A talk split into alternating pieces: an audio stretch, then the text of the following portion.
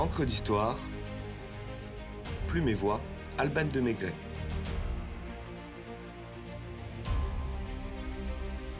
Pierre Corneille, un oiseau rare.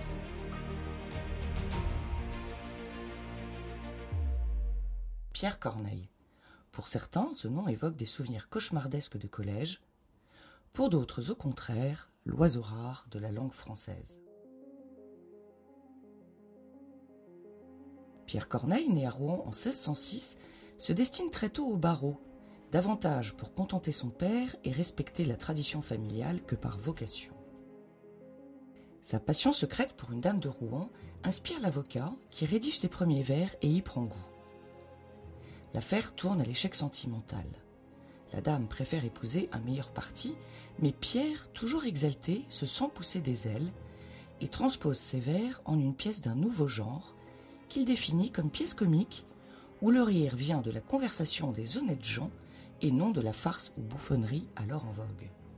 L'avocat poète remet sa pièce, Mélite, au comédien ambulant Mondori qui la trouve remarquable. Il faut rappeler qu'aux âmes bien nées, la valeur n'attend point le nombre des années, comme l'écrira le poète dans le Cid en 1637. La représentation de 1629 à l'hôtel de Bourgogne de Paris est un succès immédiat. On commence à siffloter le nom de Corneille à la cour.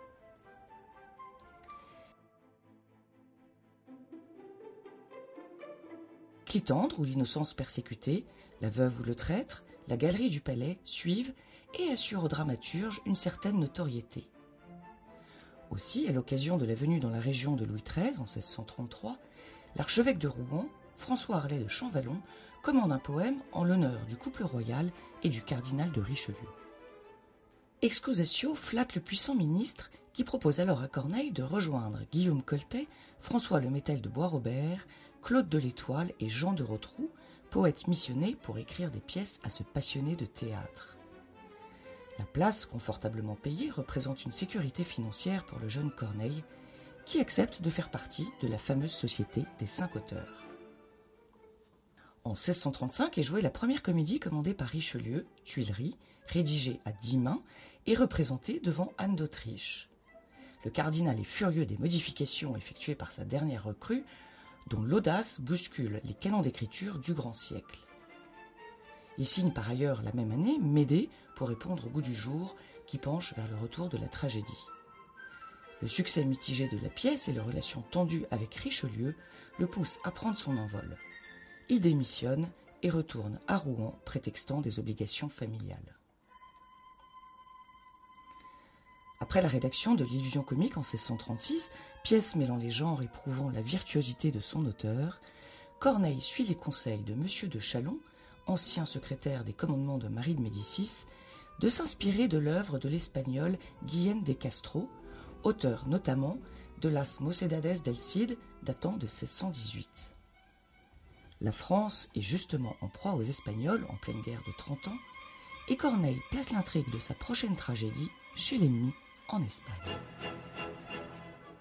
Le Cid est un triomphe, un monument, un pur chef-d'œuvre, un produit de génie, de panache, de passion. Anne d'Autriche, émerveillée, demande à Richelieu d'anoblir Pierre Corneille père. Il s'exécute, ne pouvant aller contre la volonté royale. Même, afin de conserver la bienveillance de Louis XIII, il fait donner trois représentations chez lui, au palais cardinal, futur palais royal. Et cela à contre-coeur, bien sûr. Rodrigue, pardon, Richelieu, as-tu du cœur Certes non, mais la pièce fait de l'ombre à celle rédigée par les quatre auteurs qui lui sont restés fidèles.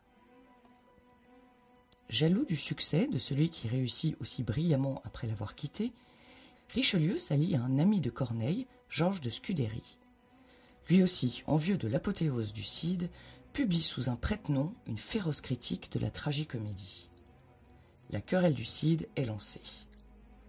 Tous les arguments sont bons. Non-respect de la règle des trois unités, invraisemblance, plagiat, ou comme les expressions consacrées à Ésope, Corneille de la fable ou Corneille d'Ésope. D'autres amis de l'auteur talentueux se placent à leur tour en détracteurs, et Corneille rétorque par une nouvelle pièce, L'excuse à Ariste, dans laquelle il dénonce la jalousie de ses attaquants. Là, sans que mes amis prêchent leurs sentiments, j'arrache quelquefois leurs applaudissements. Là, content du succès que le mérite donne, par d'illustres avis, je n'éblouis personne. Je satisfais ensemble, et peuple et courtisans, et mes vers en tout lieu sont mes seuls partisans. Par leur seule beauté, ma plume est estimée, je ne dois qu'à moi seul toute ma renommée, et pense toutefois n'avoir point de rival à qui je fasse tort en le traitant d'égal.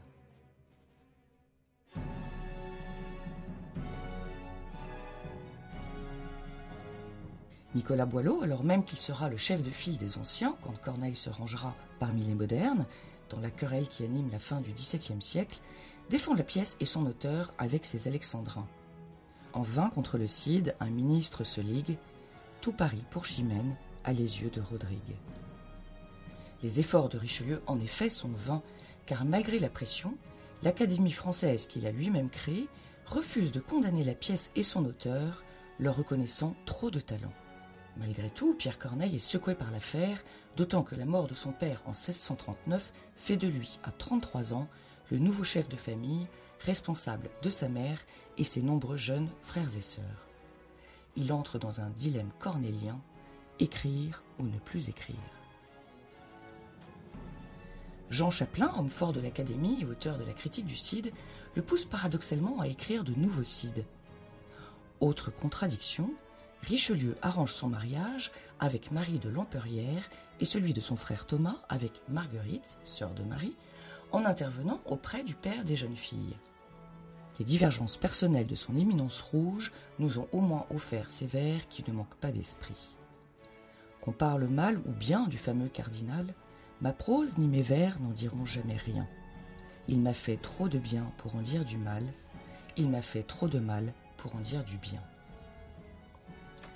Après quelques années à bailler au Corneille, Pierre se remet à écrire et produit de nouvelles tragédies à succès.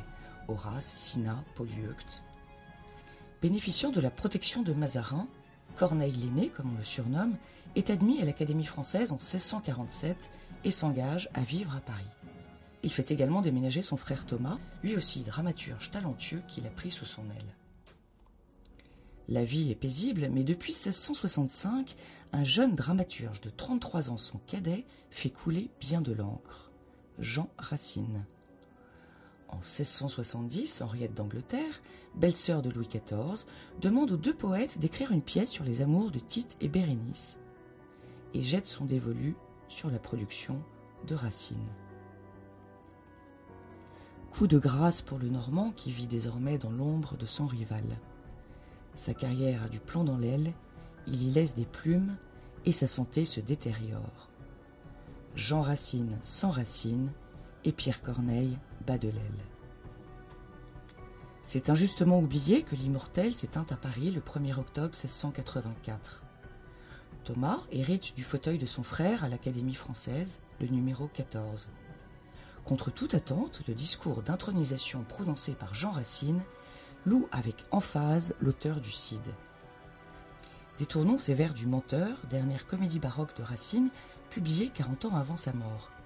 Racine, à ce que je présume, est vaillant par nature et menteur par coutume. Paradoxe et contresens, peu importe, les alexandrins rythmés du Grand Corneille continuent de chatouiller nos mémoires, de caresser nos oreilles et de forcer l'admiration. Et ce n'est pas Victor Hugo qui le contredira dans À qui la faute, rédigé pendant son exil en Belgique.